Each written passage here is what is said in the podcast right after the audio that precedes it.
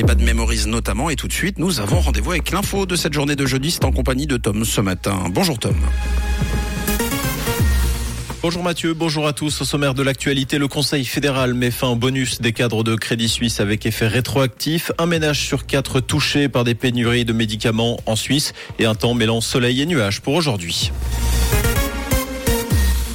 Les bonus des cadres de Crédit Suisse vont être supprimés ou réduits. Promesse faite par le Conseil fédéral hier. Concrètement, tous les bonus du plus haut échelon de conduite perçus jusqu'à la fin de 2022 seront supprimés. Ceux du premier échelon de conduite seront réduits de moitié et ceux du deuxième échelon de conduite de 25%. Les mêmes règles vaudront pour 2023 jusqu'à l'acquisition de la banque par UBS. Cette décision concerne environ 1000 employés de Crédit Suisse à travers le monde pour un montant total de 50 à 60 millions de francs. Un espace de consommation pour toxicomanes va ouvrir à la Riponne. Ce projet pilote doit débuter en octobre prochain et offrir 15 places de consommation pour des injections, des inhalations et des sniffs sur une surface d'environ 100 mètres carrés. Quatre intervenants socio-sanitaires seront présents avec un agent d'accueil et de sécurité 6 jours sur 7. Ce nouvel espace va faire l'objet d'une phase test pendant minimum deux ans. Il viendra compléter celui du Vallon ouvert en 2018. Ce premier lieu a vu sa fréquentation augmenter et atteindre aujourd'hui 23 000 actes de consommation en 2022. Un ménage sur quatre touché par une pénurie de médicaments au cours des six derniers mois en Suisse. Le comparateur en ligne Comparis précise que cette proportion atteint même 33% dans les ménages avec enfants.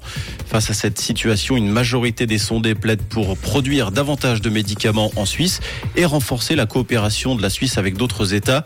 Néanmoins, le montant des primes d'assurance maladie, le coût du logement et la prévoyance vieillesse restent les principales préoccupations des Suisses en 2023. C'est peut-être le grand départ à quelques heures du début de ce week-end de Pascal qui promet beaucoup de trafic sur les routes. Via Suisse prévoit des records d'embouteillage à l'entrée du Gothard. D'après les données des différentes plateformes de réservation, les destinations privilégiées des Suisses pour les vacances de Pâques sont Lugano, Zermatt, Crans-Montana, Locarno et Zurich. À l'étranger, Paris, Milan, Londres, Munich et Rome sont les cinq lieux les plus prisés. Silvio Berlusconi admis aux soins intensifs. L'ex-chef du gouvernement italien de 86 ans souffre de problèmes cardiaques. Silvio Berlusconi qui avait subi une importante opération à cœur ouvert en 2016. Selon l'agence de presse ANSA, l'homme politique a été hospitalisé hier dans la matinée dans un hôpital de Milan. Son état est actuellement stable. Ok sur glace, le HC Bienne a signé un sans faute lors de ses demi-finales de play-off face à Zurich. Les Biennois se sont imposés 5-3 hier lors de l'acte 4 et remportent du même coup la série 4-0. Ils sont donc officiellement qualifiés pour la finale des play-offs. Leur adversaire sera le vainqueur du duel opposant Genève-Servette à Zoug. Les deux équipes se retrouvent ce soir pour l'acte 4. Actuellement, Genève mène 2-1 dans la série.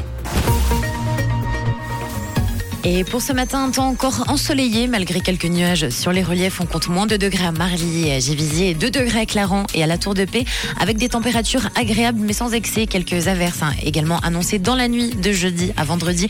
Une très belle matinée et bon week-end de Pâques à tous. C'était la météo, c'est rouge.